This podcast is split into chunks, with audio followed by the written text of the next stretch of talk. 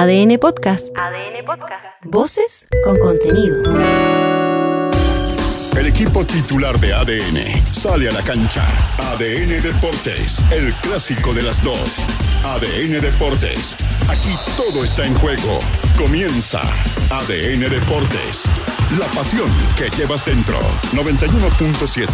Actualidad. Deportes. Noticias. Una roja con visos salvos. Seis jugadores de Colo Colo son la base de la selección chilena panamericana sub-23 que dirigirá Eduardo Berizzo. Pablo Milán, presidente de la NFP, valoró la elección y apuntó a Damián Pizarro como el recambio ofensivo para el equipo adulto. Es el 9 que necesitamos en la selección.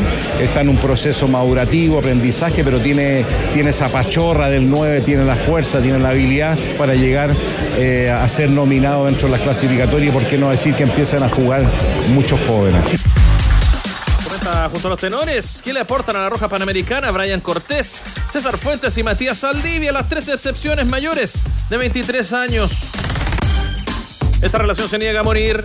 Sí, luego de ocho partidos sin ganar, Universidad de Chile derrotó por 2 a 1 a Audax Italiano y reafirmó a Mauricio Pellegrino en la banca de los azules.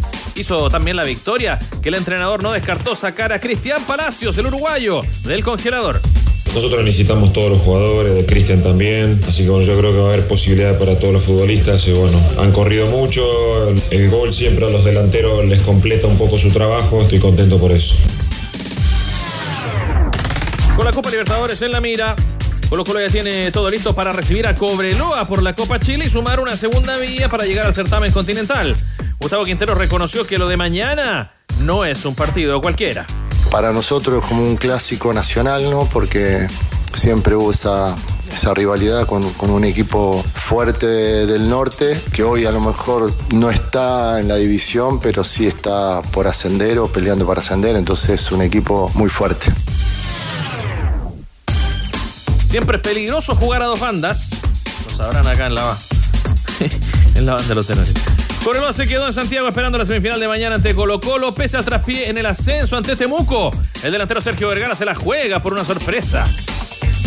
Sí, va a ser muy diferente ya que ellos son de local, va a estar con su gente, pero nosotros tenemos que jugarle como le jugamos allá en Calama. Estamos disfrutando este momento porque no siempre se juega una semifinal de Copa Chile y menos con un, con un gran rival como es Colo Colo. Dos semanas de infarto Santiago Wanderers venció por la mínima Barnechea y acompaña a Cobreloa en el liderato del ascenso. A dos fechas del término del torneo, Francisco Paladino, el técnico, agradeció el apoyo de la hinchada que según su visión fue factor de desequilibrio. Y ningún esfuerzo que hagamos nosotros va a poder eh, estar a la altura de lo que nosotros recibimos de la gente. Regalar un triunfo a, la parcialidad que nos acompañó aquí y aquella que este, quedó, quedó en el puerto necesita del aporte de todos. Claro, porque fuera de la clasificación, de la zona de clasificación a la Copa Sudamericana, Universidad Católica asume como clave su visita a O'Higgins de Rancagua. Los cruzados miran de reojo una posible sanción en contra de Alfonso Parot y buscan recuperar a César Pinares y Jorge Ortiz. Y en ADN.cl. Cristian Gariña tiene rival y hora para su debut en el Master 1000 de Shanghai. Revisa las posibles sanciones para Colo Colo por el mal comportamiento de sus hinchas en el clásico con Universidad Católica. Y mira además cuántos años pasaron para que Universidad de Chile volviera a marcar un gol de tiro libre. Los tenores están en el clásico de las dos. ADN Deportes. La pasión que llevas dentro. Sector Oriente de la capital. Oriente de la capital. Los, terrones, los, tenores están en terreno. Es verdad. Los tenores salieron a terreno este martes, a un lugar donde se enseña a administrar bien el fútbol, a llevarlo por buen camino, a manejarlo con eh, destreza. ¿Cómo es eso, Carlos Costa, junto a los tenores? Bienvenido. ¿Cómo te va, Manolo Fernández? El saludo para todos aquí en eh, Los Tenores, en vivo. Hoy, segunda, segunda ocasión en la que nos eh, permitimos compartir con eh, todos nuestros oyentes esta experiencia del Go Latam Summit. Efectivamente, cómodamente instalados nuestros tenores de ADN en el Best Western Marina Las Condes con eh, muchas charlas, con muchos invitados del fútbol internacional, gente del Bayern Múnich, gente del Bragantino, gente también del Betis. Vamos a tener grandes, grandes invitados y un panel de lujo hoy junto a los tenores. Danilo Díaz, el tenor del pueblo, dice presente. ¿Qué tal? ¿Cómo le va, Carlos? Leo Burgueño, tenor táctico. Usted se, se, se, siente muy cómodo acá en estos sillones, acá en este estudio de los tenores eh, para el Go Latam Summit. Comodísimo. Café, agua, juguito. Mentira, unas galletitas, todo bien. ¿Todo bien, Tigre? Fantástico aquí con los tenores en el menos uno a media luz. ¿Se acuerda el año pasado cuando estuvimos acá? Eh, eh, sacamos muchas conclusiones, ¿ah? Eh, contenido que después nos sirvió, la experiencia, por ejemplo, en el Independiente del Valle. Absolutamente, del fútbol europeo también. Esa es la idea, conversar de fútbol y el gusto, el privilegio junto a Jorge el Mago Valdivia. ¿No le costó llegar hoy día, Jorge? Ah? No, es que esto eran mis barrios. Por acá le funcionó el Waze. Sí, acá sí, estaba con internet, batería. Llegué, estoy acá. Con puros zorrones nomás, pues. lo que pasa es que Colo Colo se concentró acá en pandemia. O sea, este, la calera este, también. Este hotel le trae recuerdos. Sí. De los buenos. Sí. Cuando competía, fin Parcialmente. Parcialmente, bueno. No lo sé. Mientras se acomoda nuestro primer invitado, Leo Burgueño, un, un primer apunte del triunfo de la Universidad de Chile ayer en Santa Laura. Yo creo que fue un triunfo más desde lo emocional que desde lo futbolístico. Eh, recién lo conversaba con un hincha de la U que estaba dando vuelta por aquí, que ayer lo vi en el estadio. Eh, por ejemplo, en, situaciones de riesgo, creo más contra Copiapó que ayer contra Audax. Me parece que también aprovechó el momento del segundo tiempo y lo sacó adelante, pero insisto, más desde lo emocional que desde lo futbolístico. Muy buena iniciativa que lleva adelante el Club Deportivo de la Universidad Católica, Cruzados, y nuestra primera conversación va a ser con el director deportivo de la UC, José María Buljubasic. ¿Cómo le va, Tati? Gracias por estar con los tenores esta tarde. ¿Qué tal? Buenas tardes, gracias por la invitación. ¿Y cuáles son las primeras impresiones? Esto comenzó ayer, eh, ¿y cuáles son las primeras impresiones y conclusiones que ustedes sacan a propósito de este evento, donde se reúnen eh, clubes muy importantes de fútbol internacional? A ver, siempre es positivo. No es fácil organizar este tipo de eventos, pero, pero bueno, en general uno se encuentra con gente de fútbol, eh, con muchas cosas que rodean a la industria que son necesarias, eh, por lo tanto siempre el, balance final se hace cuando termina, ¿no? Pero, pero en general entre contactos, eh, relaciones que se van haciendo y cosas, siempre termina siendo positivo y le da un, un upgrade a la, a la industria, digamos. ¿Qué tal, Tati? ¿Cómo, ¿Cómo te va? Buenas tardes. Buenas tardes. ¿Cómo analizan ya entrando en la cancha, lo que ha pasado eh, en estas últimas 48 horas con, la, con las declaraciones del Nico Núñez, eh, con lo que se habló del arbitraje de Felipe González, pero en el balance de la campaña de la Católica. Que, o sea, es raro que la Católica por distintas circunstancias haya tenido que jugar de esa manera. No, no, estábamos acostumbrados a ver a la Católica, pero la necesidad tiene cara de hereje. Entre las lesiones, se fueron jugadores, se fue Isla, por ejemplo, que a comienzos de año estaba en, estaba en el plantel, se fue Dituro, y etcétera, etcétera. Bueno, eh, termina la Católica jugando de esa manera.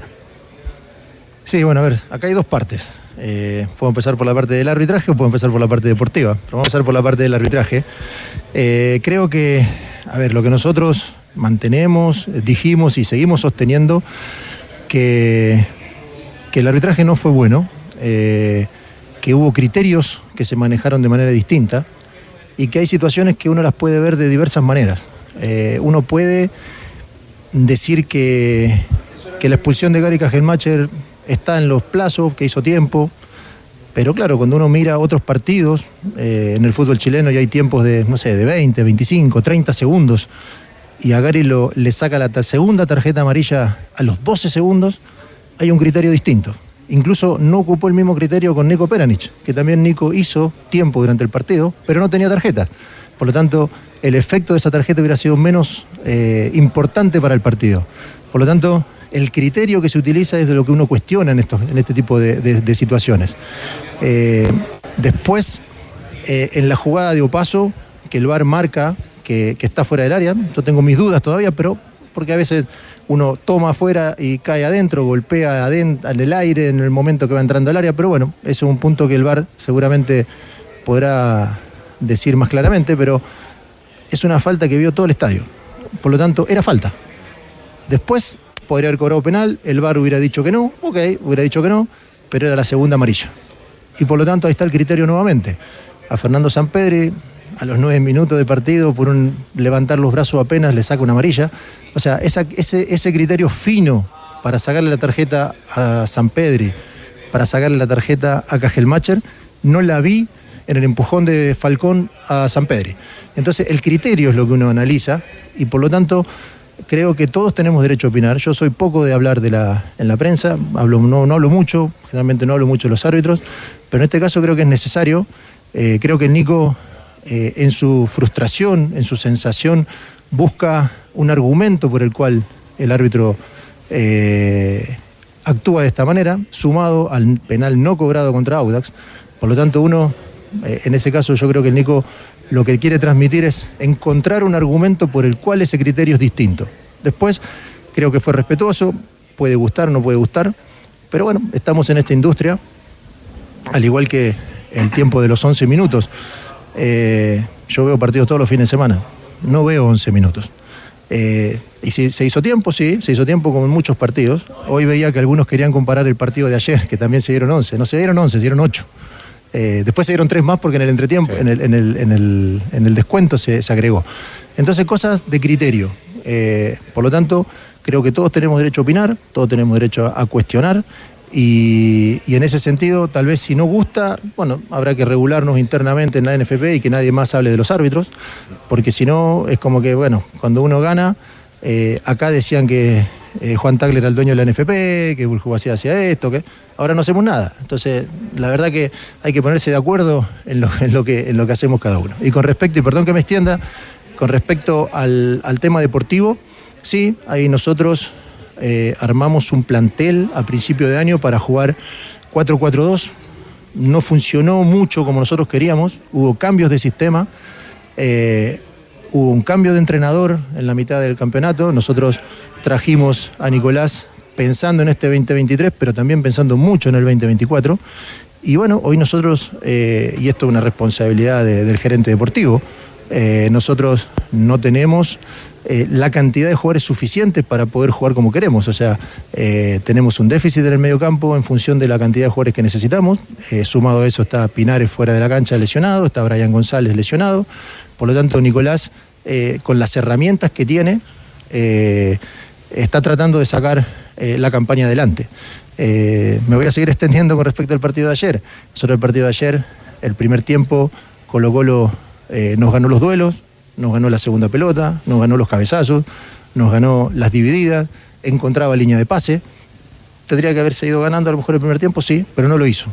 Y en el segundo tiempo, cuando eh, el equipo de Católica se posicionó mejor sin llegar al arco de enfrente, pero sí, ya no había líneas de pase tan claras, ya no había. se posicionó mejor defensivamente. Defensivamente, ya. No le patearon al arco hasta el gol. Por eso, los duelos, los duelos ya los ganábamos. Eh, las segundas pelotas también las ganábamos, las pelotas aéreas también las ganábamos, la gente ya se estaba poniendo nerviosa, Colo Colo no encontraba la línea de pase hasta que llega la expulsión y ahí sí Colo Colo se envalentona, empieza a atacar, sin embargo tampoco llega tanto. Por lo tanto, creo que nosotros con las herramientas que teníamos, ayer estábamos eh, ganando el partido, había habido una amarilla a paso, había habido una amarilla a Pavés, había habido una amarilla no sacada a Falcón cuando corta un ataque de Simbi Cuevas. Por lo tanto, el partido ya se había emparejado, vuelvo a repetir, sin llegar al arco de enfrente, sin jugar mejor que Colo Colo, pero sí habíamos contrarrestado un equipo que hoy, si uno mira eh, con tan tan de moda las apuestas, pagaba más que Católica.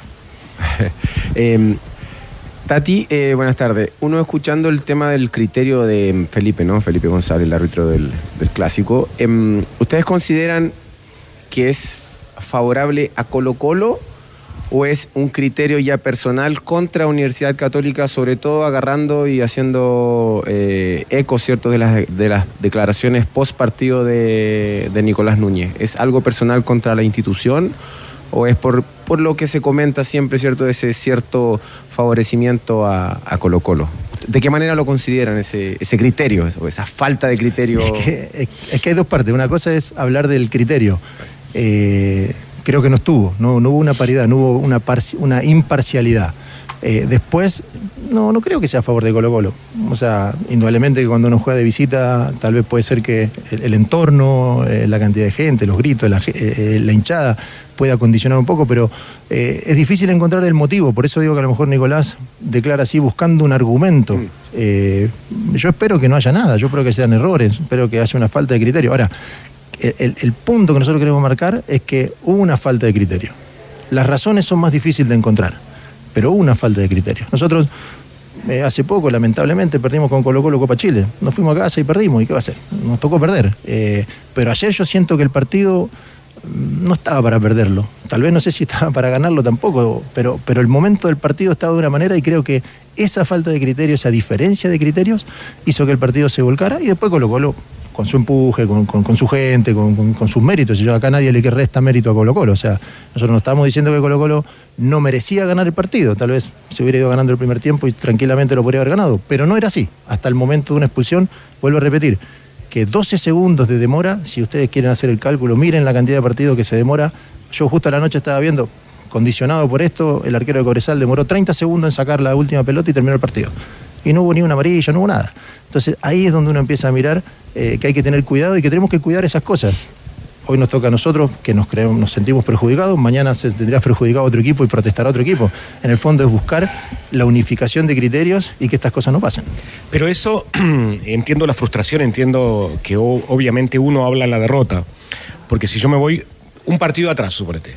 Yo hacía rato que no veía, o, o en mucho tiempo de fútbol, no veía que expulsaran a alguien por hacer tiempo, ¿sí? Yo tampoco.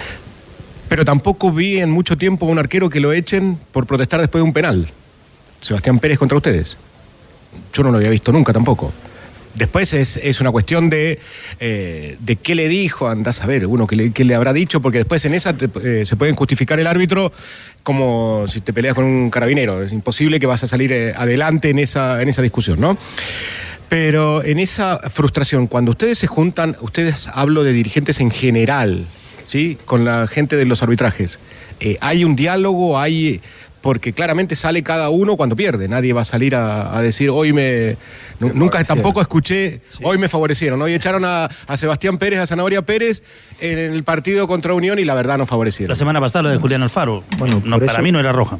Bueno, por eso digo que eh, por eso son, hay cosas que son discutibles y yo creo que es lógico que el que pierda o el que se sienta perjudicado marque el punto. Después, eh, seguramente en ese momento Unión Española marcó el punto. Nosotros hemos tenido conversaciones con Sí, pero hay, unos, perdón que te interrumpa, Tati, hay, hay unos que tienen más voces, más, o sea, le- la voz es más fuerte de uno que de otros. Eh, podría ser. Tiene más repercusión, tal vez. No creo que sea más fuerte. Sí, pero yo- Puede tener más repercusión. vimos, o por sea, ejemplo- cuando se queja Gustavo Quintero, tiene más repercusión que cuando Sí. se queja otro. Tiene Sí, pero, quizás porque se queja Quintero, después se queja Morón y después se queja Stawin. La Católica se quejó el entrenador y siempre sale el presidente que entiende su rol. Eh, yo voy a San, Ca- a San Marcos de Arica. En, el- la- en las primeras cinco o seis fechas, lo carnearon a San Marcos de Arica. Lo carnearon. Bueno, entonces, bueno, entonces tenemos que ver de qué manera unificamos los criterios o de última que nadie hable y que nadie se queje. Tenemos A dos eso, opciones. a eso apuntaba. Bueno, tenemos dos opciones. cuando- pero hay muchas cosas ustedes. para hacer. Nosotros fuimos a conversar el otro día con Tobar y hablábamos de una situación, o sea, ¿cómo Ahí está el error. Para mí que ahí ese es el, es el, ese es el fondo, el, el arbitraje. bien, Más pero- allá de las críticas que uno pueda salir, ¿cierto? Usted o, o la dirigencia o los entrenadores, es la cantidad de errores que los árbitros cometen en el fútbol chileno. Bueno, pero yo creo que tenemos que ayudar también. O sea, por eso digo, o sea, uno marca el punto porque se siente perjudicado, pero al mismo tiempo hay cosas que tenemos que ayudar y tenemos que colaborar para que esto no, no vuelva a pasar o para que se unifiquen los criterios. Si al final, si, si a mí me van a echar un jugador porque demora 12 segundos, bueno, mañana voy a ver un partido y cuando un jugador demore 12 segundos, tiene que salir expulsado. Y ahí se terminó el problema. Si yo no digo que 12 segundos sea poco, a lo mejor es muchísimo tiempo. Y a lo mejor está bien expulsado por 12 segundos. Pero ¿qué pasa cuando alguien demora 25? ¿Lo van a amonestar? ¿Lo van a echar? O sea, si eso es lo que necesitamos hacer. O sea, porque en el fondo, si 12 segundos es mucho tiempo, perfecto. Que sea, 12, que sea mucho tiempo. Pero 25 también lo son. y, da- y dale. Tati, eh, hay una cosa que, que salta con el partido, viendo el otro día, y, y usted hablaba del arbitraje. No cuestionamos a Felipe González en la previa del partido y había dirigido en Santa Laura el Colo Colo con la U, con, con un error en el del lanzamiento de esquina, pero no hubo un cuestionamiento para él. Y, y quisiera abordar cómo fue esa conversación con Tobar, porque al mismo tiempo usted fue jugador sin bar y es director deportivo con bar. Entonces, en ese escenario hoy, hablamos mucho de la crítica ah, y decíamos del futbolista. Hoy pareciera que el futbolista pasa algo en la cancha y lo comienza a mirar a todo el mundo y le dice, anda a mirar el bar. Y todos quieren que vaya a mirar el bar y que mire el bar, pero por todo, no por las otras consideraciones que tiene el bar. Eh, por eso me agarro de eso. ¿Qué pasa con este momento después de esa conversación con Tobar? ¿Qué, respuesta recibieron? ¿O bien qué intercambio futbolístico tuvieron? Y me agarro de eso también. ¿Ayuda poco también el jugador hoy día? A ver, nosotros no protestamos porque al final del día no queremos protestar de los árbitros. O sea, no estamos todo el día condicionando. eh, por lo tanto, por eso no decimos nada. No, no dijimos, generalmente no hemos vetado a ningún árbitro, no hemos hablado de ningún árbitro puntual, no nos quejamos si nos dirige uno u otro. Eh, y, no, y este año no fue una campaña muy buena nuestra y, y sin embargo no hay tantos reclamos eh, en contra de los árbitros. Este- yo creo que este, este partido fue un caso muy puntual. Y, bueno, a ver, yo creo que lo, que hemos conversado con Roberto y que a lo mejor yo lo estoy rompiendo un poco, porque en ese momento cuando hablamos un poco la idea era, bueno, hablemos internamente, no, hagamos público, no hagamos esto que estoy haciendo, y estoy haciendo algo distinto a lo que le dije, pero yo siento que lo del otro día fue raro, fue, no, no, fue algo muy, eh, porque el codazo de Opaso eh, después puede ser amarilla, puede ser penal, pero, pero es una falta que vio todo furo, dos faltas juntas, o sea, entonces, ¿por qué no lo quieren cobrar? Entonces ahí es donde uno empieza a, pedir que vayan al bar, porque hay cosas que hay que cobrarlas. Después, bueno, el bar está para ver si el árbitro se equivocó, porque ¿qué es lo que pasa con esto? El árbitro induce a qué quiere que pase en la jugada, porque si el árbitro cobra el, cobra el penal, después dice, bueno, no fue penal, pero está la amarilla. Si el árbitro no cobra nada, la jugada siga y el bar no lo va a llamar. Entonces, hay, hay situaciones que, que tienen que ver con eso. Ahora, creo que los jugadores sí tienen que ayudar, tenemos que ayudar todos, tenemos que ponernos normas y al final las normas son los que nos van a, a regir. O sea, una de las cosas que es una tontería, pero una de las cosas que hablábamos con Roberto, es impresentable que un árbitro vaya a ver el bar y tenga 5 o 7 jugadores gritándole en el oído. O sea, los jugadores deberían irse a la mitad de cancha, al área grande, esperar que el árbitro tome una decisión tranquila y ayudar a que esto funcione de mejor manera. O sea, Pero pasa en todos lados. Claro, pasa en otras ligas Ah, pero- también. pero pasa en Pasa la en gente pasa en. No Pero estoy diciendo eso. No estoy diciendo eso. Es un pero- festival de pero gritos. pasa. ¿Sabes qué pasa, Jorge? Que en, en, otras canchas, a lo mejor la- estas canchas son más chicas, muchas veces el bar está muy pegado, entonces a veces un árbitro en una cancha se aleja un poco más y el jugador- Acá la, la infraestructura y todo hace que el árbitro tenga que analizar una Están jugada. al lado de las bancas. Que cambie un campeonato a- con, el, con los dos técnicos, con los jugadores. Y no digo que nosotros también lo hacemos, o sea, no es que sea que, que Católica no lo hace. Entonces creo que hay cosas que tenemos que me- mejorar entre todos. Eh, pero sí, ojo, yo también quiero, quiero dejar claro algo también. O sea, eh, eh, nosotros podríamos haber perdido el partido también. O sea, no, no, no tiene que ver solamente con el arbitraje. Sí hubo un momento del partido donde estaba mejorando Católica, donde estaba controlando el partido, donde el primer tiempo no lo habíamos podido controlar, donde el primer tiempo Colo Colo había hecho mejor las cosas que nosotros. eh, y entonces, claro, te queda esa sensación de que una decisión cambió un poco el partido. Tati, estamos, está concluyendo la, la temporada. ¿Ustedes hacen alguna autocrítica porque eh, internamente, porque ustedes siempre, una frase que, que un- alguna vez nos dijiste que me pareció que era lo que explicaba el éxito de la Católica. A la Católica no llega ningún jugador que el técnico no quiera, pero tampoco llega ningún jugador que el club no quiera. Y dio la impresión que este año el técnico Ariel Holland tuvo demasiado poder. Y eso se refleja en la conformación del plantel, más allá de que él quería jugar un 4-4-2. Eh, ¿Sienten que, que equivocaron en este año el camino? A ver, yo lo dije recién, la autocrítica está en la, en la conformación del plantel, pero, pero en ningún caso eh, hay que responsabilizar a otra persona. El, club es el responsable, el club es el que toma las decisiones. Eh, yo como gerente deportivo eh, me tengo que hacer cargo de, las cosas que se hacen bien y las cosas que se hacen mal. Eh, cuando las cosas salen bien, como pasaron durante mucho tiempo, recibí elogios, recibí halagos, eh, felicitaciones, y a uno le gusta recibirlas, y ahora cuando las cosas no están bien es uno el responsable de esto. Uno no le tiene que quitar el cuerpo. A veces, muchas veces nosotros decimos, bueno, esperemos fin de año para hacer la evaluación, la típica que decimos siempre. Yo creo que no hace, no hace falta esperar a fin de año para decir que no hicimos bien eh, el 100% de las cosas, como hay que hacerla para, para poder pelear un campeonato, o el 90% de las cosas. Eh, creo que eh, la conformación nos faltaron algunos jugadores por el motivo que sea, pero la responsabilidad como gerente deportivo es mía. O sea, yo no, yo no puedo eludir esa responsabilidad. Sé que con esto me puedo ganar insultos de nuestros hinchas, pero al final esto es así. Cuando uno gana, la gente te aplaude, Sí, cuando uno pierde, verdad. la gente. eh, y es lógico, porque a quién va a insultar si no me insulta a mí, que soy el gerente deportivo. Por lo tanto, no le tengo miedo a que, a que me, a que me eh, critiquen. Lo que sí les digo, la tranquilidad es que sí, nos equivocamos. Sabemos que nos equivocamos y a partir de ahí vamos a trabajar para mejorar. Eso, de eso me quería agarrar. Eh, ustedes apuestan por un entrenador que viene con una idea futbolística, en lo personal, le ha costado, ¿cierto?, Em, demostrarla o desarrollarla en Católica. Uno se agarra de lo, del, de- del Nico Núñez de los partidos de Magallanes, una idea de salir jugando desde el fondo. lo que le ha costado a Católica y muchas veces son jugadas directas a San Pedri, buscando a Monito Aravena o a quienes jueguen en, delantera. ¿Ustedes van a tomar en consideración eso para el próximo año?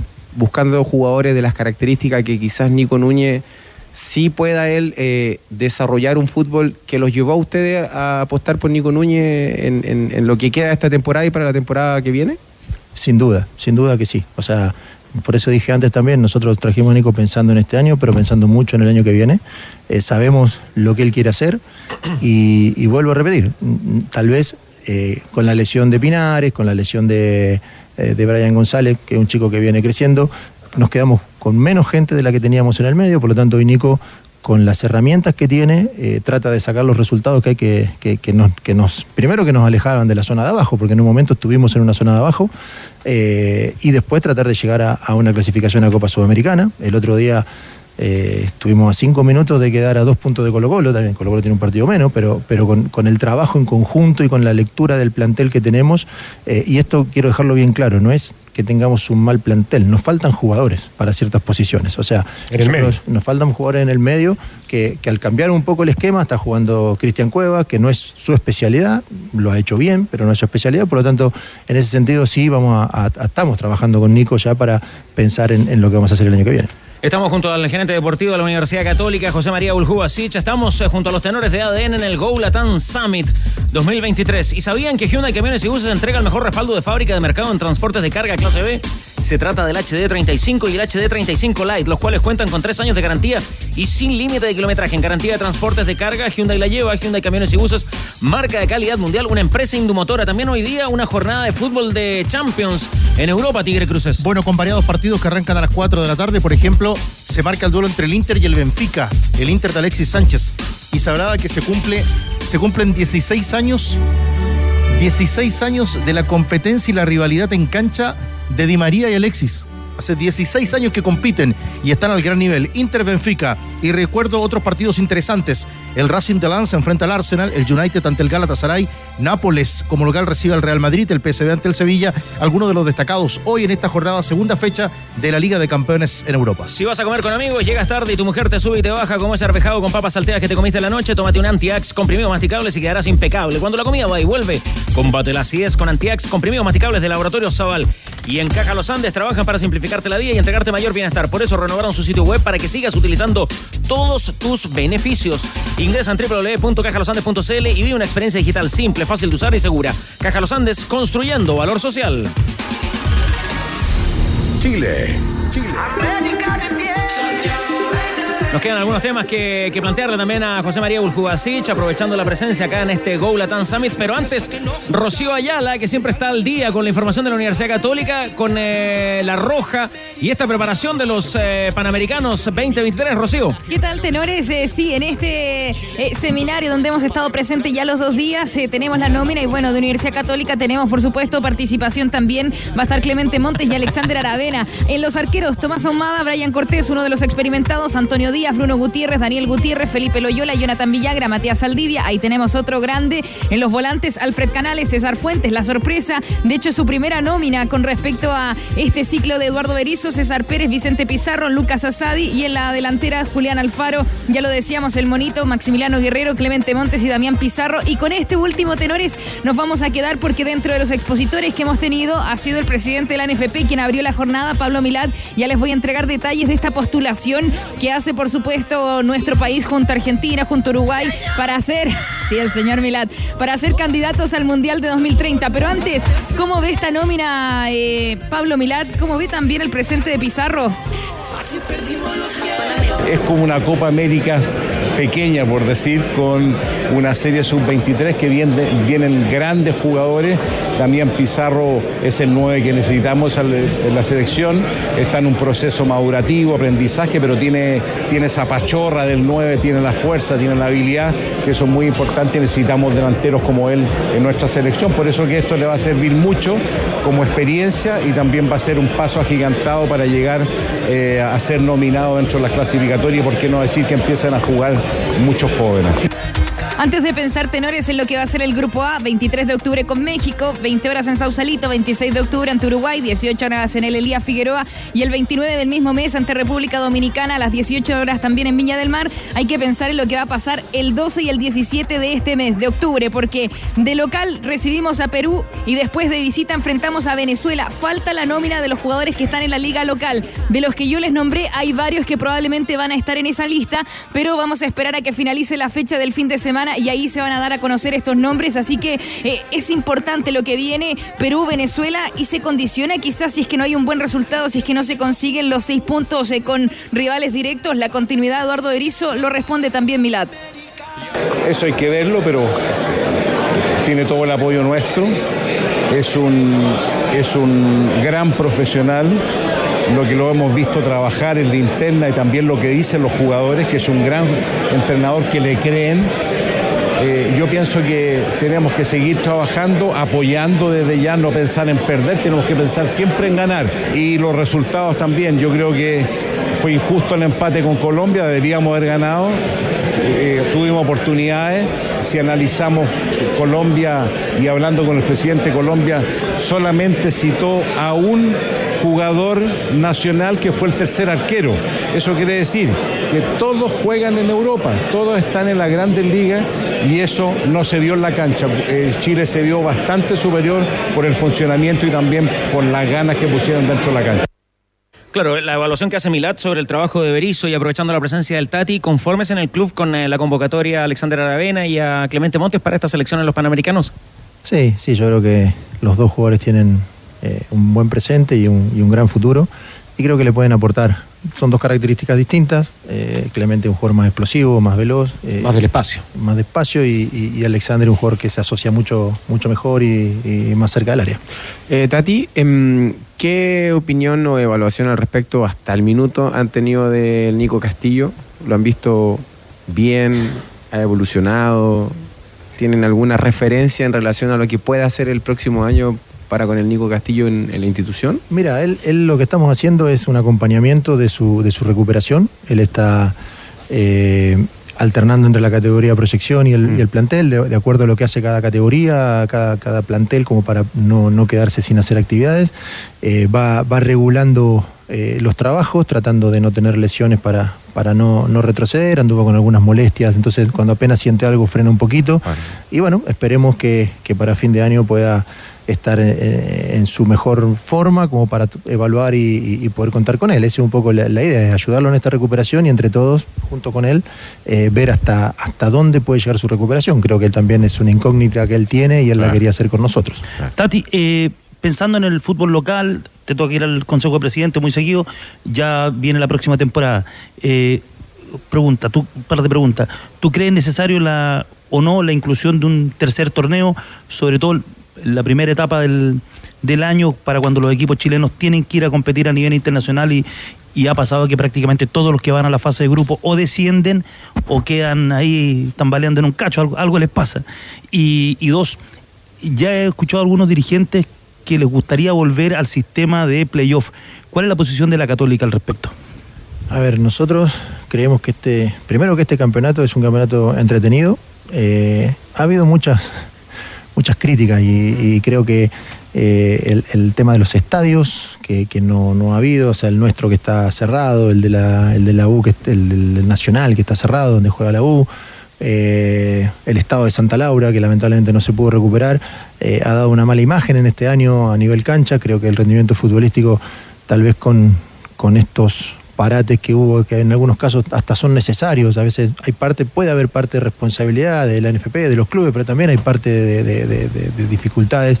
Eh, la cantidad de partidos que se jugaron sin público. Creo que ha sido un año bastante complejo en ese sentido y. Pero el campeonato no deja de ser entretenido. Creo que eh, con 16 equipos, eh, con 30 fechas, creo que, que hasta el final todos pelean por algo. Creo que es algo que, todos valoramos. Eh, a mí me pasa que los playoffs no me gustaría que pase lo que pasó el domingo y que ahora fuera un campeonato. Eh, eso, eso es lo que tiene el playoff.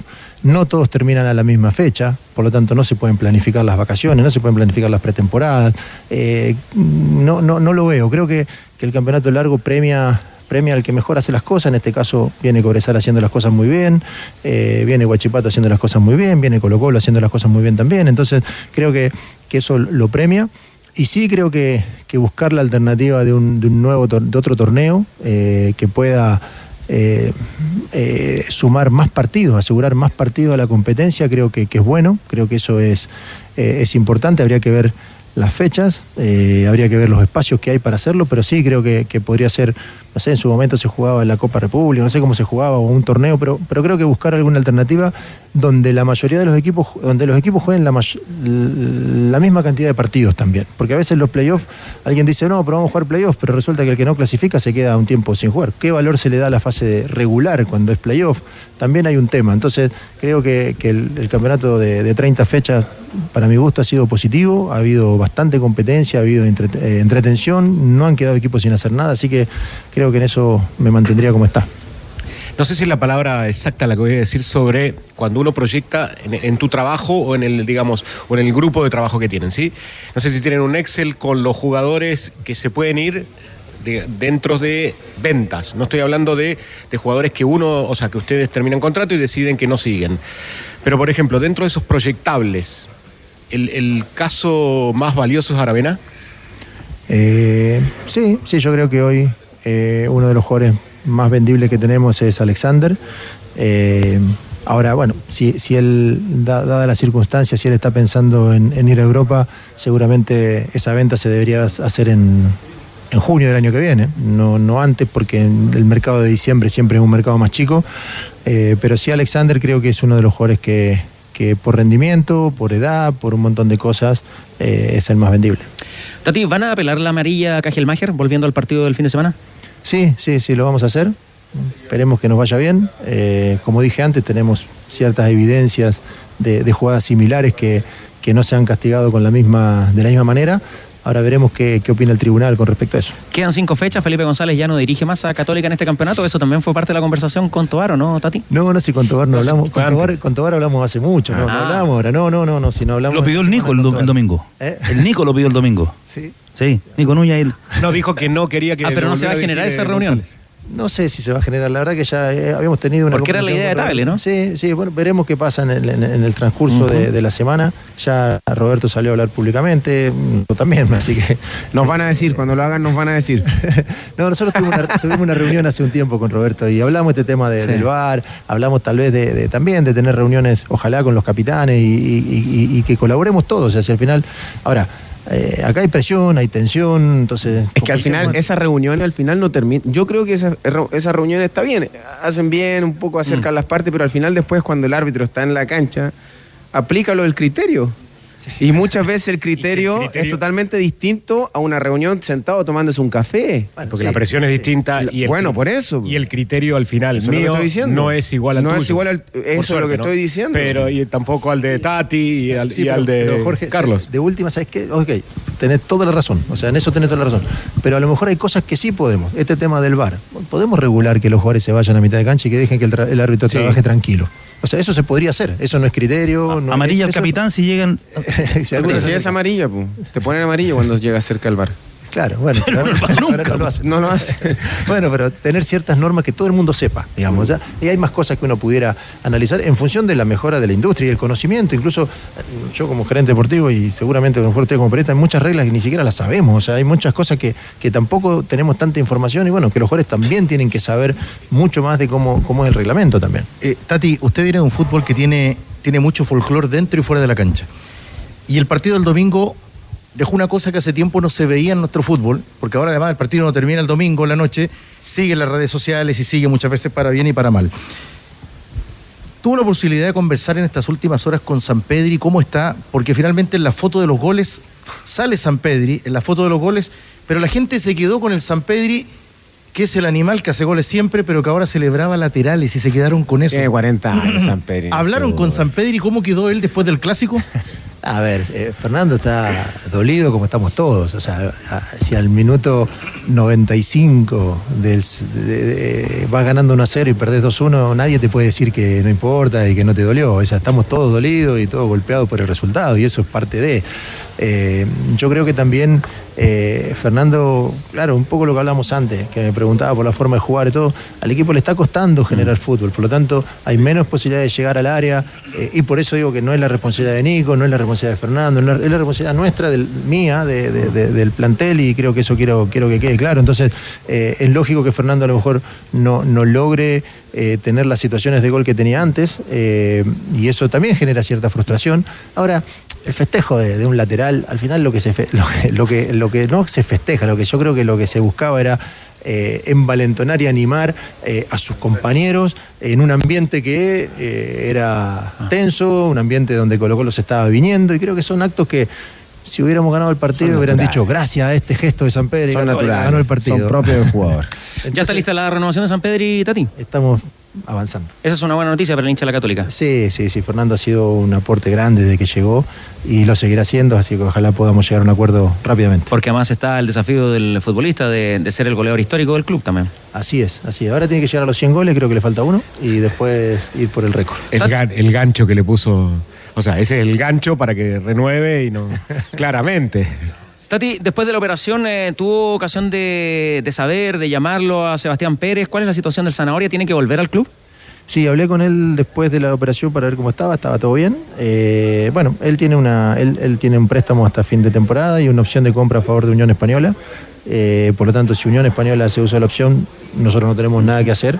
Así que iremos monitoreando a ver qué pasa. Pero bueno, Sebastián con nosotros ha tenido buenos rendimientos. Tenemos que felicitarlo además, cerrando ya esta charla con eh, los tenores, porque ayer eh, estuvo de aniversario Buljovic, ¿eh? ¿De qué? 18 años de su récord invicto.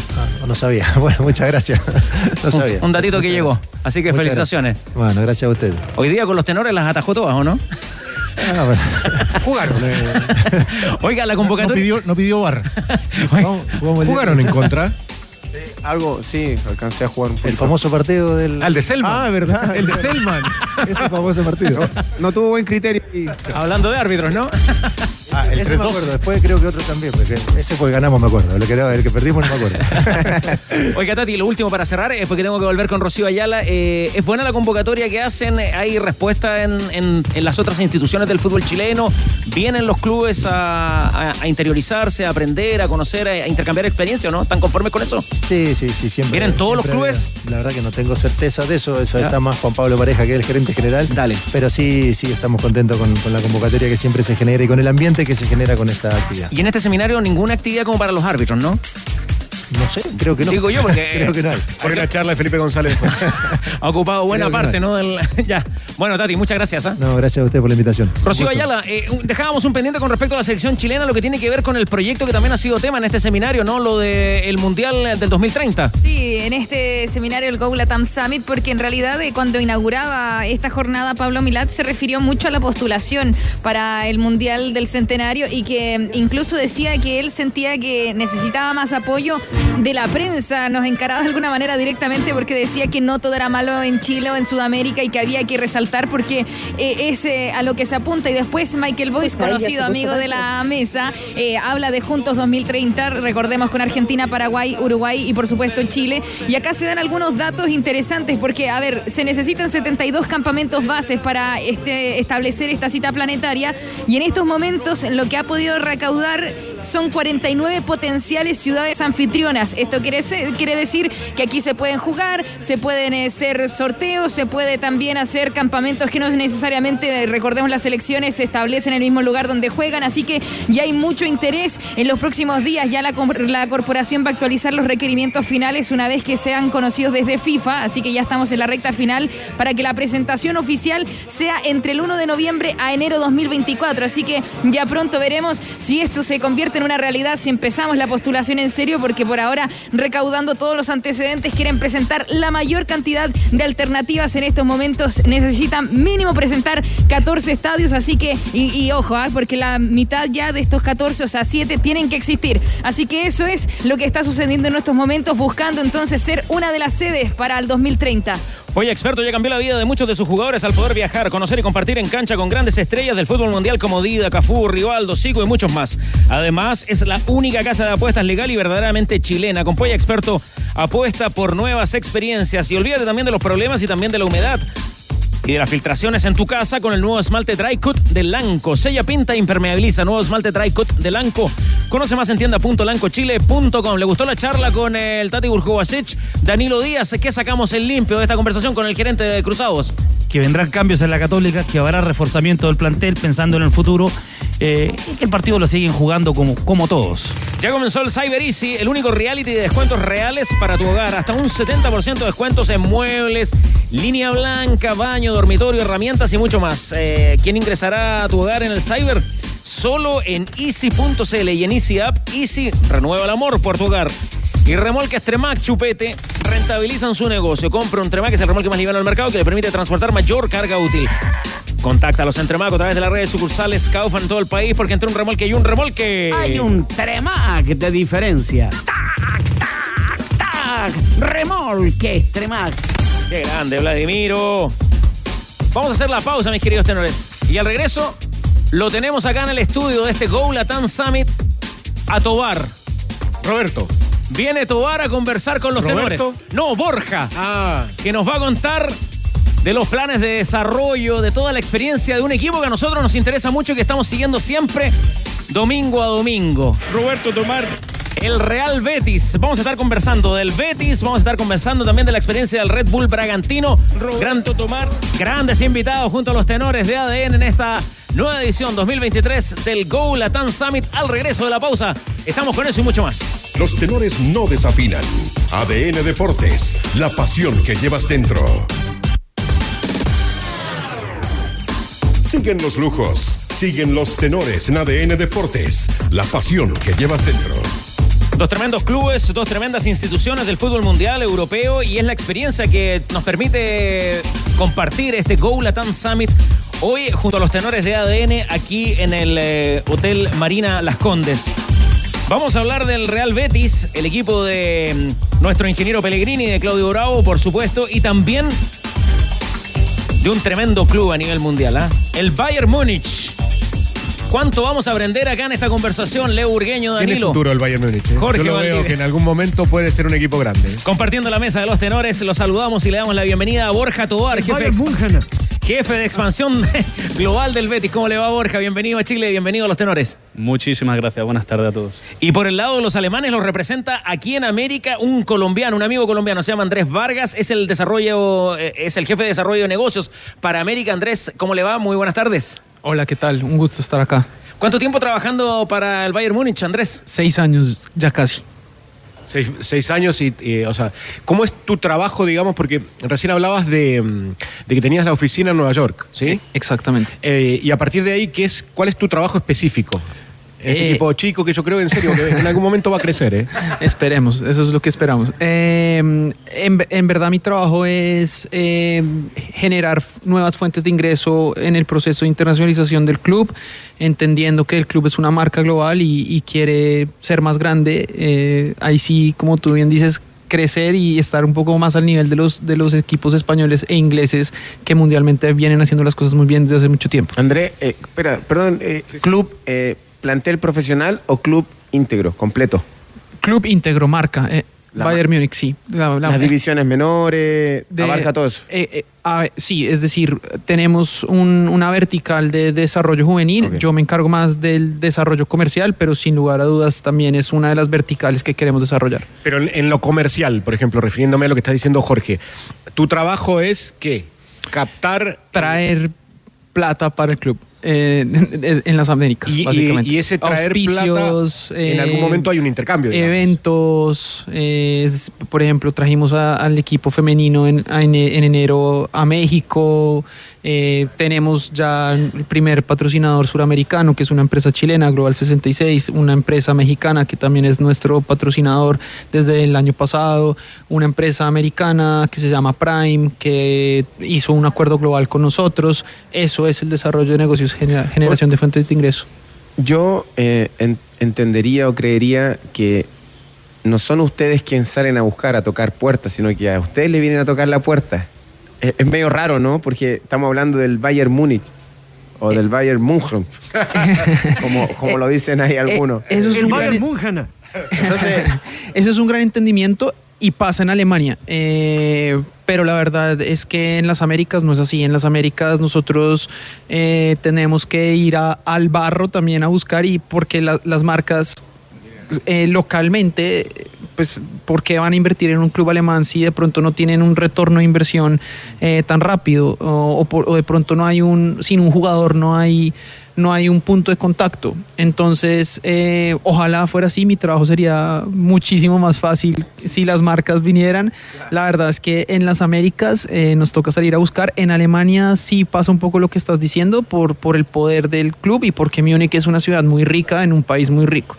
Eh, pero internacionalmente no es así. Internacionalmente nos toca ir detrás de las marcas. Borja, eh, ¿cómo, eh, se instala el Betis? ¿Cómo el Betis da la batalla en una ciudad como Sevilla, donde el equipo clásico, el rival, el Sevilla, le ha ido tan bien en los últimos años, sobre todo a nivel internacional? Porque me imagino que el hincha, eh, el Pato Yañez que jugó en el Betis, siempre nos decía que el, hincha del Bético era un hincha muy pasional, que, que, estaba siempre, que apoyaba en las buenas y en las malas, pero que en algún momento yo me imagino miraba, miraba a los vecinos, iban al bar y veían que lo- los vecinos festejaban en Europa. Bueno, lo primero, eh, efectivamente, la ciudad se divide al 50%. Es duro, es duro, ¿no? Eh, el año pasado, por ejemplo, el Sevilla tuvo una temporada complicada. Malísima. Y de repente sale campeón de la Europa League. No, nosotros no lo podíamos creer, ¿no? Pero oye, eh, bien por ellos, o ole por ellos, ¿no? Como se dice en, en Sevilla, Andalucía. Nosotros tenemos que empezar a pensar en nosotros mismos. Eh, tenemos un proyecto deportivo increíble, proyecto corporativo increíble. Estamos haciendo las cosas bien y no podemos estar eh, siempre pendientes de lo que está haciendo el rival. También te digo que el Bético eh, tenemos el lema man que pierda y siempre va a estar con nosotros, pase lo que pase. Y eso es un poco el ADN bético, ¿no? Eh, obviamente tocan la puerta los béticos cuando ocurren estas cosas, ellos también quieren empezar a ganar, ¿no? Pero estamos muy cerca de ello con un proyecto deportivo de la mano de Pellegrini que está funcionando muy bien. E- e- Ese proyecto deportivo de la mano de Pellegrini, ¿considera las declaraciones de Pellegrini reciente que, que nosotros nos llegó la información acá sobre tener en su staff a Claudio Bravo? Bueno, para nosotros eh, poder contar con, con estas figuras internacionales como es Claudio Bravo, Andrés Guardado, que están acabando su carrera, ¿no? No sabemos si la acabarán o no, eh, pero están acabando eh, su carrera con nosotros, es un auténtico privilegio. ¿Lo ven usted a Eh, Claudio como integrando el cuerpo técnico de, de- de Pellegrini? Nosotros, aquí para empezar, el capitán general es Pellegrini. Si Pellegrini lo quiere, eh, probablemente ocurra. esto, es, esto es así. Eh, pero aparte, para nosotros sería, sería increíble. Eh, Claudio es, es un jugador que está aportando muchísima experiencia a todo el plantel. Tenemos un plantel joven. Él mismo lo dice, que es, que es el granito de arroz que está aportando en el proyecto deportivo. Aparte de hoy en día parar mucho, porque está parando y mucho, ¿no? Eh, pero para nosotros sería increíble que Claudio se pudiera quedar, eh, que Andrés, eh, que todos estos jugadores que, entienden el beticismo, que aman el club, que aman la ciudad, se queden con nosotros una vez finalicen sus carreras, sea acabando la carrera con nosotros o no, pero cuando la acaben que sigan con nosotros. Estaríamos encantados todos. Cuando toman la decisión de, de llevar a Claudio en su momento, lo nombrabas a él y, y me detengo porque dijiste, siempre lo nombras a Guardado atrás, pero cuando toman la decisión de llevarlo a, Claudio, ¿es una decisión club o es una decisión eh, entrenador? No, a día de hoy eh, hay pocos clubes que, que pueden tomar decisiones a nivel club de este tipo. Eh, prevalece lo deportivo. Estos son decisiones de, de- entrenador, de, estrategia deportiva y a nivel club, obviamente, pues eh, que venga una institución como Claudio Bravo es, es increíble para un club como el Betis. Pero esto al final sigue siendo una decisión únicamente deportiva y, y de entrenador. ¿Le sorprende la no nominación de Claudio Bravo a la selección chilena? Sobre todo por lo que tú acabas de decir, ¿o no? Está atajando, está bárbaro, está muy bien. ¿Le sorprende de alguna manera o ustedes están conformes con que él se quede allá, permanezca allá? Hombre, eh, a nosotros nos encanta que nuestros jugadores representen a sus, a sus países. Eh, nosotros creemos que se lo puede llegar a merecer. Está haciendo eh, unas labores buenísimas en el club, está, está casi que de titular ahora mismo. Es verdad que, que Pellegrini rota mucho, pero siempre que está, está parando y está salvando al equipo. Y por mucho que, que tenga pues, eh, la experiencia que haya tenido o, o tema de la edad, pues por nosotros estaríamos encantados de que estuviera. Sabemos que a él, pues eh, hasta cierto punto, en algún otro momento, no sé si ahora mismo, pero le hubiera hecho ilusión estar. Ahora mismo no sé cuál es la situación que le está pensando, pero 100% desde el club creemos que, que se lo merece y debería estar. Otra cosa es que ocurra. Andrés, eh, ¿qué legado dejó Arturo Vidal en el Bayern y cuánto eh, ayuda a tu trabajo, a tu gestión, el hecho que hayan futbolistas sudamericanos o de otros lugares del mundo, no? Bueno, eh, es, un legado grandísimo. Duramos 25 años con jugadores eh, suramericanos en la plantilla del club. Desafortunadamente, en los últimos tres no hemos tenido ninguno. Eh, en la internacionalización no los vemos, es decir, es muy importante, es un gran punto de contacto, por supuesto, pero también lo que queremos internacionalizar es la marca, es decir, es un medio, más no es un fin. Pero si vamos a hablar del legado de Arturo, hoy lo estaba contando en la, en la charla de, de, hace unas horas, eh, Chile en proporción a su población tiene un, un gran eh, reconocimiento de lo que es el Bayern Múnich como marca y como club. Y eso indudablemente además de la gran comunidad alemana que hay, que hay en Chile creo que se debe eh, a Arturo Vidal eh, en el Bayern y al, y al buen legado que, que dejó. Me imagino que eh, previo cierto alguna eh, negociación con, con, alguna empresa o marca que quiera aportar eh, dinero cierto acá en Sudamérica hay un barrio de eh, una contabilidad de hinchas. En qué país acá en Sudamérica es donde ustedes son más fuertes donde el Bayern tiene más hinchas donde el Bayern tiene más simpatía y, y por qué les tú decías por, nos cuesta mucho llevar de Sudamérica aportes a, al Bayern yo te decía por, porque es el Bayern Múnich, es como que estamos hablando del Madrid, del Barcelona, equipos que son victoriosos y exitosos. Entonces, ¿por qué es tan difícil llevar, cierto, eh, lo que tú haces, tu trabajo, llevarlo a Alemania acá desde Sudamérica? Qué, qué buenas preguntas. Si nos vamos a ver por número, por supuesto Brasil, que es un país de 200 millones de habitantes, eh, según los estudios que tenemos, más de 50 millones le, le, le tiene conocimiento de lo que es el Bayern Múnich y le importa el Bayern Múnich. Eh, ahora, millones. Sí, de, de Brasil. Un cuarto de la población. Exacto. 50 millones. Eh, entonces, por número, por supuesto, Brasil. También Brasil es el país fuera de Alemania con más jugadores eh, históricamente en el club. O sea, por lo general hubo un brasilero. Desde, Eh, desde hace, cuando hablabas de hace 25 exacto. años, los primeros son brasileños. Exacto, Giovanni Elber, C. Roberto, Pablo Sergio, eh, Dante, en fin, eh, Coutinho al final, eh, son muchísimos, Lucio, eh, son, son muchos. Entonces, por número, por supuesto, Brasil, pero no es sorprendente. Eh, pero Colombia y Chile en Sudamérica, los dos eh, ranquean muy bien. ¿Por qué es muy difícil? Pues al final eh, hay una barrera cultural e idiomática demasiado marcada con, con, Alemania y hay un respeto de la cultura alemana, pero no necesariamente hay eh, una adaptación de, de, la cultura alemana y pues muchísimo menos del, del idioma. Eh, pues eh, los equipos españoles en ese sentido lo tienen un poco más fácil, son más afines a, a la cultura eh, suramericana, latinoamericana y al club le, le cuesta muchísimo romper esas barreras. Y hay una cuestión de clima que los diferencia absolutamente. O sea, el frío de Múnich contra el calor que hace siempre. En, calor infernal. En Sevilla.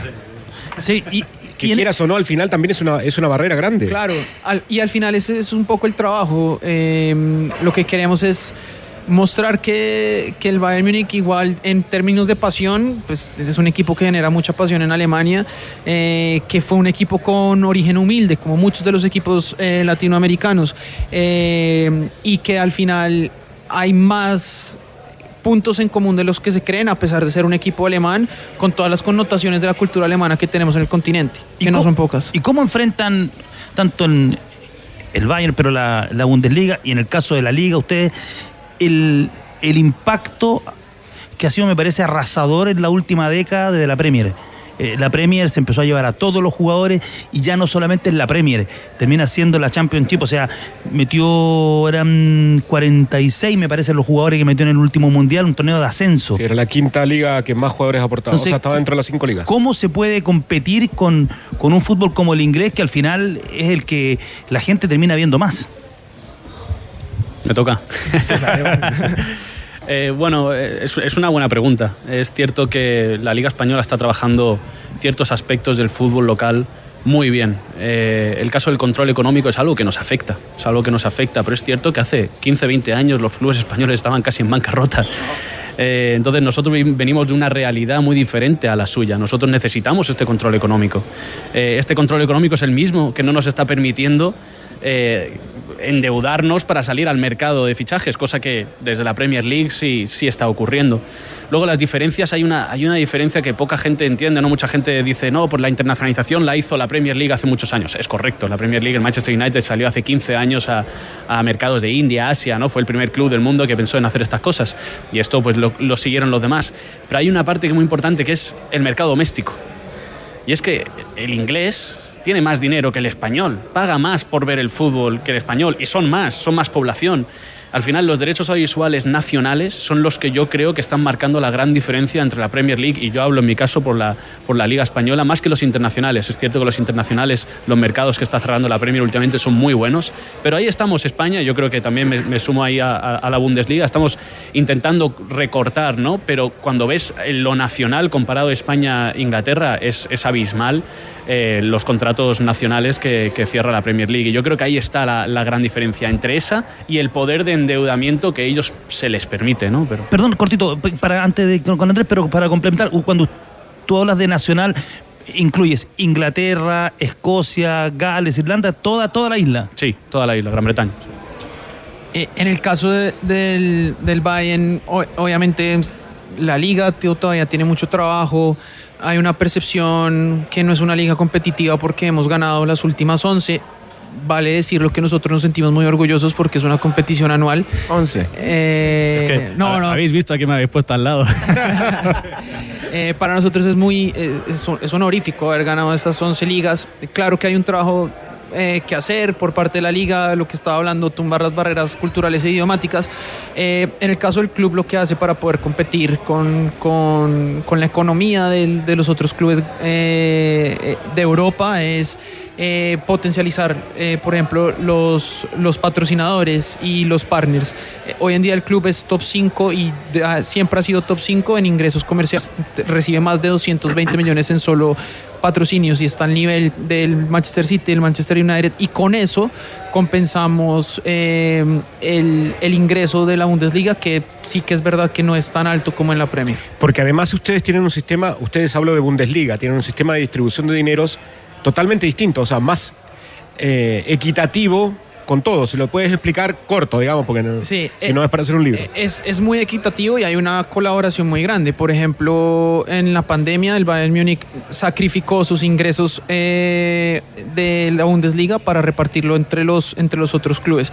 Y también en temas de estructura, gracias a la Bundesliga y a las leyes alemanas, hay un tema de, o sea, los clubes tienen que ser clubes y nunca van a tener un solo dueño por temas de leyes alemanas, pero eso hace que la Bundesliga eh, reparta mucho mejor eh, y más equitativamente entre los 17 equipos de primera. Claro, no se lleva el 50% el Bayern Múnich.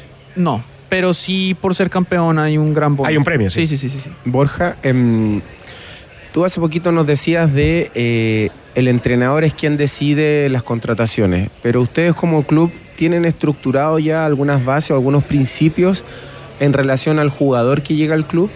¿Por qué digo esto? Porque el jugador joven, sobre todo el sudamericano, eh, y me pasó a mí, es creer que solamente con, tus condiciones eh, vas a llegar a Europa, a los mejores equipos. Pero ustedes como, como estructura, como características del club, de la institución, más allá de lo que después el entrenador les pueda pedir o exigir, ¿tienen algo eh, ya más, más o menos estructurado en, en este, el jugador que, nos, que venga al Betis tiene que cumplir estas condiciones o estos requisitos o, o est- o este tipo de actitudes? ¿Eso ustedes lo, lo tienen en consideración también o es solo 100% futbolístico?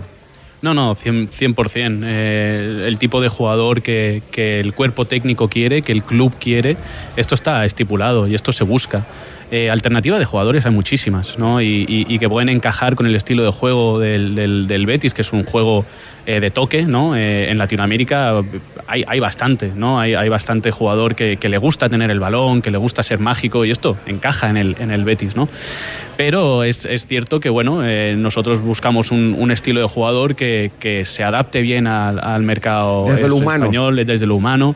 Eh, y bueno, ha habido casos, no, voy, no puedo entrar en detalles, pero ha habido casos de, algunos fichajes, pues bueno, que, le ha costado más la adaptación. La adaptación es muy importante. eh, eh, trasvasar de- desde Latinoamérica hasta, hasta España, es cierto que tenemos el clima, que tenemos un poco la cultura, pero no deja de ser un fútbol muy diferente, ¿no? Eh, y bueno, eh, yo creo que desde la llegada de Ramón Planes, el nuevo director deportivo, que, estuvo trabajando en la cantera del Fútbol Club Barcelona, en la Masía, durante muchísimos años, estamos trabajando muy bien la cantera esta temporada. Tenemos eh, jugadores en la sub-19, sub-21, sub-16 de España. Tenemos un chico en, senegalés que acaba de debutar con, con la selección absoluta de Senegal y está en nuestro segundo equipo. Eh, entonces yo creo que est- esta parte también es muy importante porque no solo hay que pensar en el jugador cuando ya está completado, sino cuándo llega realmente al club, ¿no? Y aquí es donde yo creo que Ramón Planes va, va a aportar muchísimo al club y, y el club se está centrando mucho en el trabajo de cantera ahora también. ¿Hay chilenos en carpeta o no? Bueno, esto yo Porque no sé decir. se habla acá en Chile de que Pellegrini no quiere a jugadores chilenos. Esto yo, a, mí, a mí esto no me llega y, tampoco quiero que me llegue porque para mi trabajo no me viene bien. Vamos a seguir conversando con nuestros amigos Borja y Andrés, los representantes del Betis y el Bayern Múnich, aquí en este Go Summit, el seminario del fútbol internacional, con estas increíbles eh, experiencias. Eh, las ofertas más rápidas de toda Latinoamérica ya están aquí. ¿ah? En este Cybermundo contrata 1000 megas y TV Smart Mundo Go por solo 23.990 pesos. Solo desde el 2 al 4 de octubre. Conoce esta y otras ofertas en tumundo.cl llamando al 691 00900. Mundo es tecnología al alcance de todos. Y Pickup Photon G7 tiene la potencia y equipamiento que necesitas. Desde 13.490.000 pesos masiva con bono de financiamiento. Ve por la tuya en todas las sucursales CIDEF y su red de concesionario. Photon G7, potencia equipamiento. CIDEF es garantía de confianza. Estadio Monumental. Claro, porque nos está esperando el hincha de Colo Colo que quiere saber las novedades de su equipo. Cristiana Ávila Soto, buenas tardes. Sí, que trabajó una oncena titular hoy el técnico Gustavo Quinteros con Fernando de Polo en portería, Bruno Gutiérrez, Alan Saldivia, el Peluca Falcón y Eric Bimber en defensa. Fuentes y Pizarro en el medio campo. Está suspendido el capitán Esteban Pavés. Enganchado el Colo Gil, Jordi Thompson, Paulo Parra y Damián Pizarro será la oncena del cacique para enfrentar mañana a Cobreloa acá en el Estadio Monumental. Fue citado para el duelo de mañana. Una de las grandes sorpresas, el colombiano Fabián Castillo. Escuchemos al técnico de los salvos, Gustavo Quintero, porque quedar fuera de las competencias, de no obtener el título, de no ganar la Copa Chile, para él dice que no es un fracaso.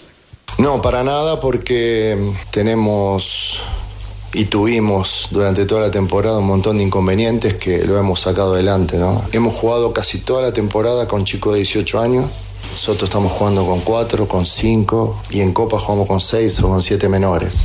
Pero eso es algo muy positivo para el club también, ¿no? Porque hoy tenemos 7 jugadores convocados a la selección. Uno a la selección uruguaya, Empezó jugando la temporada en la proyección, terminó jugando Copa Libertadores, Copa Sudamericana, Campeonato Nacional, Copa Chile y ahora en la selección, ¿no? que es Alan Saldivia. Lo mismo para Daniel, para Bruno, para eh, El Bicho, para Fuentes, para Damián. La mayoría de ellos son chicos de la cantera que tuvieron una temporada positiva, que han aportado con, con lo suyo al equipo, que todavía está peleando en dos campeonatos. Así que para mí es una temporada positiva, más allá si llegamos primero o no.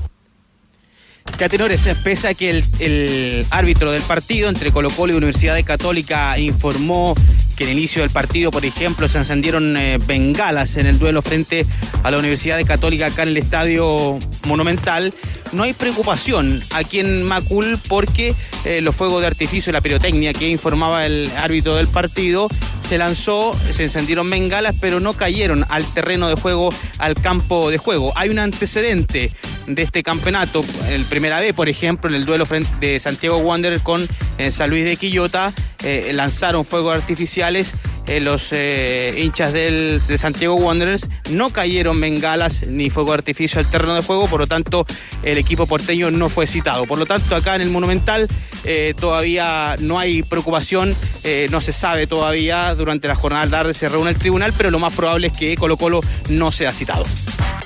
Ana Soto, ¿qué público se espera para la revancha mañana ante Cobreloa? 30.000 espectadores. ¿Y al Mago Valdivia lo sorprendía la, la situación, la convocatoria al colombiano Castillo. Castillo?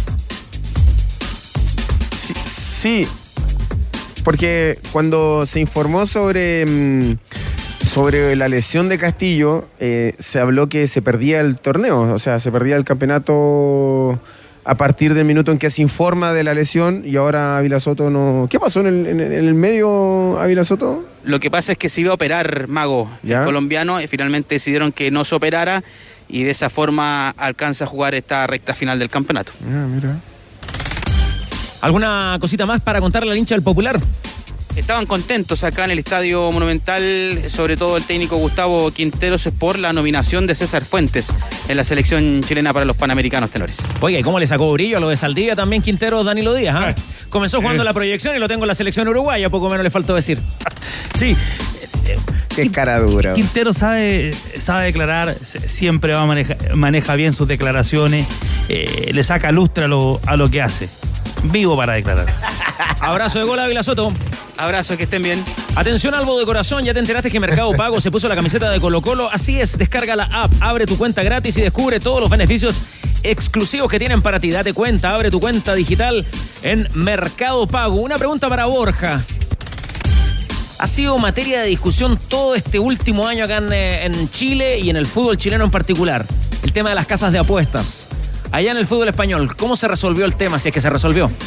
Bueno, no se resolvió. Eh, es, un, es un problema. Nosotros, obviamente, eh, en- entendemos la posición del, gobierno, de la sociedad, que al final es algo que, que, bueno, pues eh, hay mucha gente que lo, ve, que lo ve en contra, pero también hay que entender un poco la industria del deporte, ¿no? Y, y tengo entendido que aquí en Chile la situación ahora mismo no, no es del todo positiva. eh, no se ve un buen, un buen futuro y, al final es una industria que por lo menos en España el, fútbol está proporcionando muchísimos trabajos, está eh, aportando muchos impuestos y, y bueno, eh, este tipo de, de decisiones políticas al final afectan a una industria y a muchas personas que también están trabajando, ¿no? Y, y yo creo que aquí en el fútbol chileno también hay que tener en cuenta esto. Ustedes tienen relación Eh, con una casa de apuestas en España, ¿no? ¿O es, no. par, es media partner o no? ¿O acá en Chile? En Chile, en Chile. Ah, en En Chile, Chile, en tienen Chile. Sí, eh, Rojabet es nuestro patrocinador. O sea, lo pueden hacer en Chile y no en Eh, España. Correcto, esto lo hacemos. Regionalizamos y, y geobloqueamos eh, la comunicación. eh, porque aquí la legislación se permite, pero es cierto que ahora pues, eh, estamos en conversaciones con el patrocinador queriendo saber que, cuál, cuál es el- la situación o qué va a ocurrir, porque al final ellos lo que buscan es visibilidad, ellos lo que quieren es activar alrededor de nuestra marca y bueno, tenemos esta, esta situación. No, un- no es nuestro único patrocinador aquí, también tenemos otro patrocinador que es eh, Mundo Telecomunicaciones, eh, con el que estamos ahora lanzando un programa eh, exclusivo de contenido del Betis eh, enfocado a Latinoamérica y, y que estará saliendo en, en sus programas desde este fin de semana. Y, y bueno, la verdad que, que, eh, el crecimiento del, del club aquí se está notando porque hay, hay empresas que se quieren unir a nosotros y eso es siempre muy positivo. Oye, a propósito de eso, ¿cómo le fue con el reality de Joaquín? Ustedes no tenían nada que ver, eso era, era una línea de negocio para él nomás, ¿o no? Bueno, es, es- eso es él, eh, obviamente, con, con su figura, su, su imagen personal. Pero bueno, desde el club estamos encantados. Joaquín es el, consejero deportivo, es una persona que, siempre va a estar ligada al club, pase lo que pase. Él vaya donde vaya, solo habla bien del club. Es, increíble. Él siempre va a ser Joaquín, el del Betis. Y, para nosotros que haga este tipo de cosas, pues obviamente nos viene, nos viene genial y siempre le apoyamos en ello y lo que él necesite. Y, y bueno, él está súper vinculado al club después de, su retirada y esperemos que, siga muchísimos años. ¿Le sorprendió la salida del capitán, estandarte, camisa 10, el jugador más técnico, uno de los mejores jugadores en España en ese minuto? ¿Le sorprendió que se fuera? No, a ver, no se fue a un equipo en España, se vino a México. ¿Le sorprende al hincha? Sorprendió. ¿Sí? Sorprendió, sí. eh, eh, es cierto que es algo que muchos de nosotros no nos esperábamos. eh, tú mismo como jugador ya sabes que hay veces que dentro del, del- del vestuario, dentro de, de la cabeza del jugador, ellos también tienen vida personal, estaba buscando otras cosas en ese momento. Y bueno, también él, él se ha ido pues muy agradecido con el club, siempre, siempre va, yo creo que, que- que va a representar el Betis, él vaya donde vaya, él lo ha, lo ha dejado bastante claro. Y, y bueno, eh, también es cierto que eh, a nivel económico él mismo lo decía, ¿no? Me voy, pero estoy dejando un- una aportación, ¿no? Eh, bueno, creo que hay formas y formas de irse y, y si él está contento y, y desde el club es cierto que siempre se le va a echar de, de menos, pero hay otros jugadores que han llegado que aportan su magia también, ¿no? Es, es cierto. Eh, Sergio- no- Estamos hablando de Sergio Canales para que la gente. Sí, estamos hablando de. Sergio Canales. eh, Crack. Se fue a México. Sí, eh, Pellegrini, él, él sigue diciendo que la llegada de Isco no, no cubre la salida de Canales, ¿no? Él, él- él esperaba eh, otro tipo de jugador, pero es cierto que a día de hoy Isco está levantando a, los aficionados cada vez que juega. Es increíble la magia que está trayendo este chico, lo que Pellegrini ha logrado hacer de, un jugador que, muchos creíamos que, bueno, que, no estaba eh, definitivamente sacando su potencial de fútbol y, bueno, eh, la verdad que estamos encantados con, a, día de hoy con Isco. Borja, ¿cuántos socios al día tiene el Betis y cuántos en lista de espera? Eh, socios a día de hoy abonados tenemos 45.000, 35.000 en lista de espera, tenemos 80.000 en total. O sea, esos 35.000 para entrar, eh, para tener un asiento en el estadio, tienen que esperar que... Tienen que esperar. Tienen que esperar a que... que uno se muera. A que sí, bueno, o que salga o que, o que se porte mal y se le quite de ser abonado, ¿no? Andrés, la experiencia de las casas de apuesta en el fútbol alemán, ¿qué nos puedes compartir de aquello? Eh, bueno, en la cultura alemana en verdad la apuesta está, eh, no, no hay ningún problema. Instaurada. sí, exactamente. Lo, lo único es que eh, la casa de apuestas que nos patrocina, eh, con ellos hicimos algo muy interesante y es que patrocina nuestro equipo de leyendas. Nosotros somos uno de los únicos clubes que tiene un equipo de leyendas. Y eh, la, la casa de apuestas es uno de los principales patrocinadores del equipo de leyendas. Eh, lo que hicimos con ellos fue que su, su patrocinio fuera solo en, en Europa y tenemos abierta la categoría internacionalmente buscando en Estados Unidos donde por fin se animaron a regular y está generando demasiado dinero Eh, idealmente vamos también encontramos en- queremos encontrar una casa de apuestas en México en Brasil si se puede en Sudamérica dependiendo de la regulación Ahora, si llevan 11 títulos consecutivos, los factores del Bayern son bajitos, ¿no? Me imagino. pues no sé si sea un buen negocio. De pronto no, no hay tanto riesgo ahí, eh, pero igual en, verdad en Alemania las apuestas y los juegos de, de predicción son bastante, están bastante instaurados, instaurados en la cultura. Eso está regularizado, ¿no? Sí, sí, sí. Eh, o sea, uno en Múnich puede ver eh, lugares de apuestas donde entra y ahí también puede ver y hay taquillas donde saca los, en- fin, eh, sí está muy instaurado y simplemente hace un aporte a la salud. Eso también, por ejemplo, eh, está pasando eh, en. Colombia, eh, en, en Estados Unidos también. Eh, en Estados Unidos es una locura lo que está pasando por estado y la, y la plata que está generando. El golf ha crecido gracias a las apuestas en Estados Unidos. Eh, la NFL hoy en día eh, está generando creo que 20% más de ingresos comerciales gracias a, a las casas de apuestas.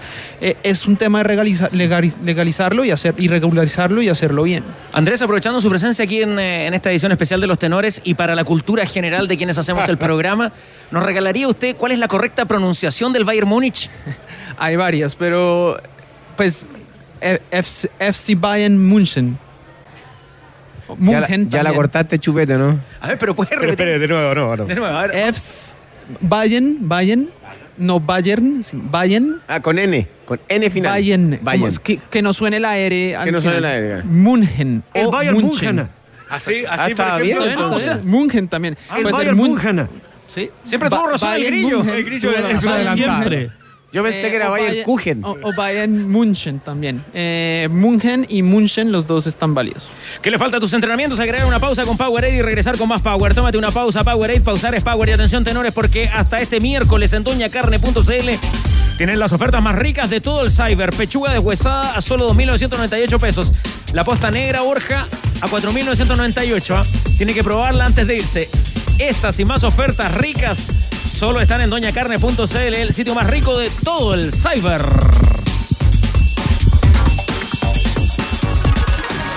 Universidad de Chile. Ganó la U, es noticia. Leo Mora, reacciones a los azules. ¿Qué tal, eh, Carlos Tenores? Así es, porque dos meses y 22 días tuvieron que pasar para que la Universidad de Chile volviera a ganar con goles importantes de Nicolás Guerra y de Leandro Fernández, que además se ocurrió en otra estadística bien interesante en el romántico viajero, porque pasaron 1012 días sin que la U pudiese convertir un gol a través de tiro libre. La última vez lo hizo Luciano Fabián Monzón, un lejano 30 de marzo del 2018. Y por eso que pasamos a escuchar justamente al jugador que marcó el segundo gol del romántico viajero, la alegría y cómo fue justamente esa situación de tomar la pelota, decir yo le pego ese tiro libre, lo escuchamos acá en ADN. Con el técnico, con los compañeros, con todo, porque venimos sufriendo las derrotas y necesitábamos el triunfo como, como nadie. ¿Era muy tenso lo que pasaba al interior del plantel? No, nunca pasó nada. Eh, eran los resultados que no se venían dando, trabajando, metiéndole y por suerte hoy pudimos dejar otros puntos. Sí, ahora la importancia es mañana recuperar, eh, meterle con todo y tratar de sumar para cuando termine el torneo, ojalá que podamos estar ahí. Ya mañana pondremos el análisis lo que vamos a tratar de hacer y ojalá que sigamos con esta entrega que tuvimos hoy. Ya sabían que no me lo sacaba nadie, así que... Pero bueno, eh, siempre lo intento y hoy por suerte se dio.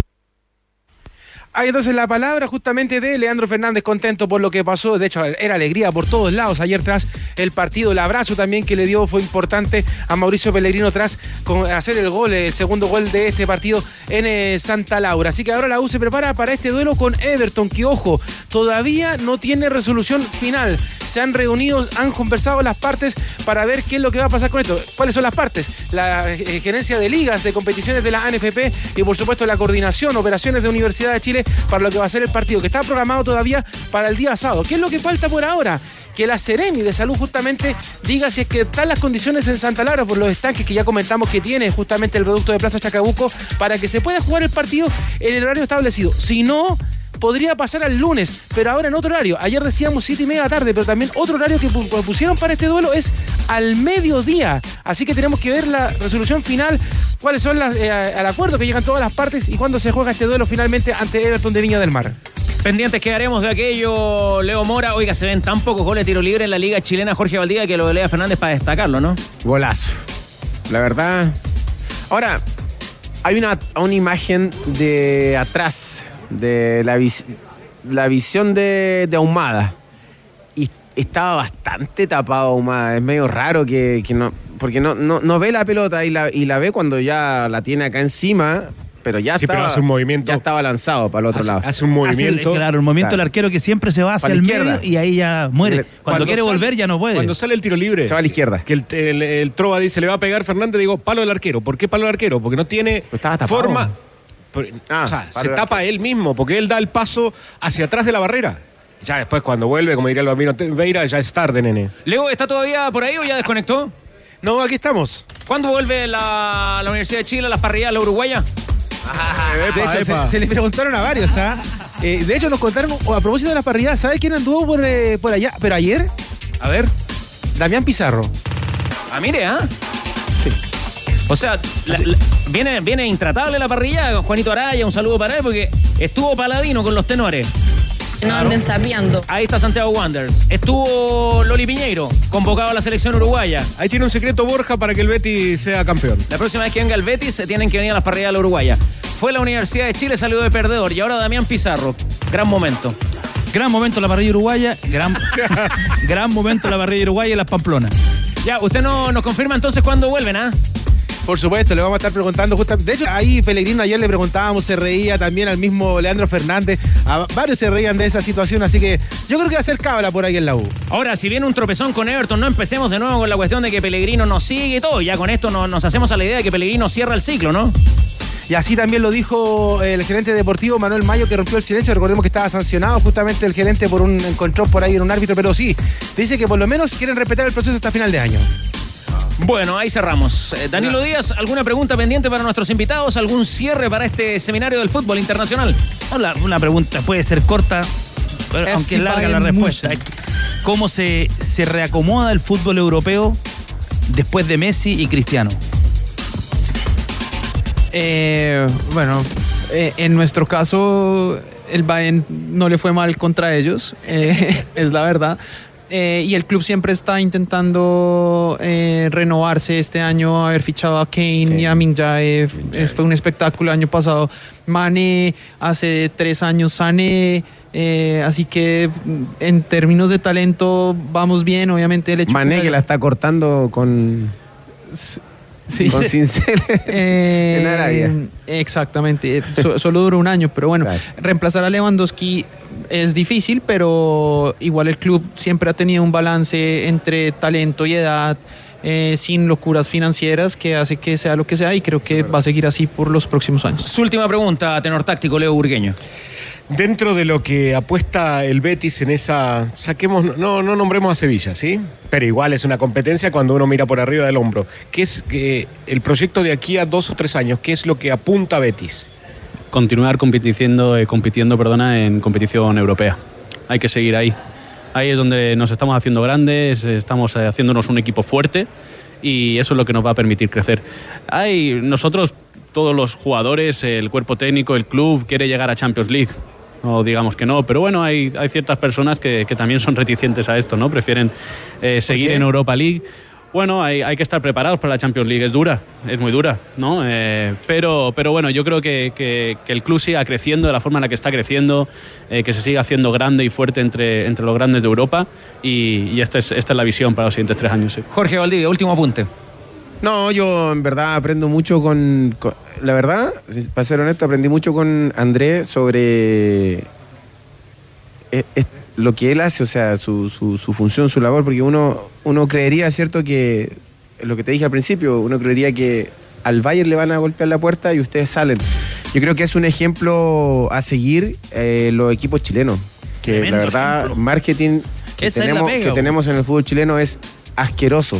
Yo no, no soy, no estoy muy interiorizado en el tema de, de salir a buscar patrocinio, de, sal- de- de- de salir a, a- a buscar una marca que pueda eh, aportar económicamente y poner un estadio con su nombre acá en el fútbol chileno para la selección o para los equipos grandes. Usted cuando volvió a Colo Colo no venía con, con un auspicio, ¿no? ¿Fue usted o no? No, Con la eh, camiseta, se habló, se habló, pero en verdad lo, lo dije hace hace la- hace una semana creo que no yo cuando vine firmé mi contrato y me dediqué a jugar, fui campeón y clasifiqué con Colo Colo a cuartos de final.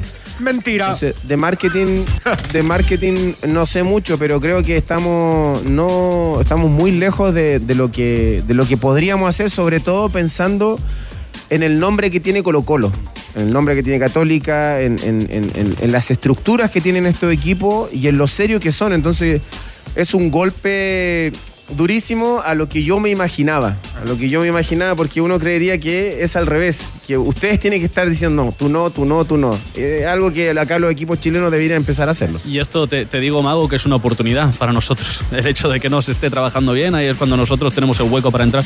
Claro, sin duda. Y aprendió también a decir Bayern Múnich. Sí, mujer. Oiga, Andrés, ya, pero ahora que estamos cerrando y como este programa no se escucha en FC Alemania. Bayern München. No, le salió bonito, va a quedar para el archivo de ADN. Pero como este programa no se escucha en, al- en Alemania, nos puede decir de qué color es el corazoncito en Colombia, ¿no? Atlético Nacional, campeón, doblemente campeón de la Libertadores. Último campeón, no, no brasilero Rueda, o con argentino. Reinaldo Rueda. Con Reinaldo Rueda, exactamente. Andrés, Rueda. Andrés Vargas, representante del Bayern.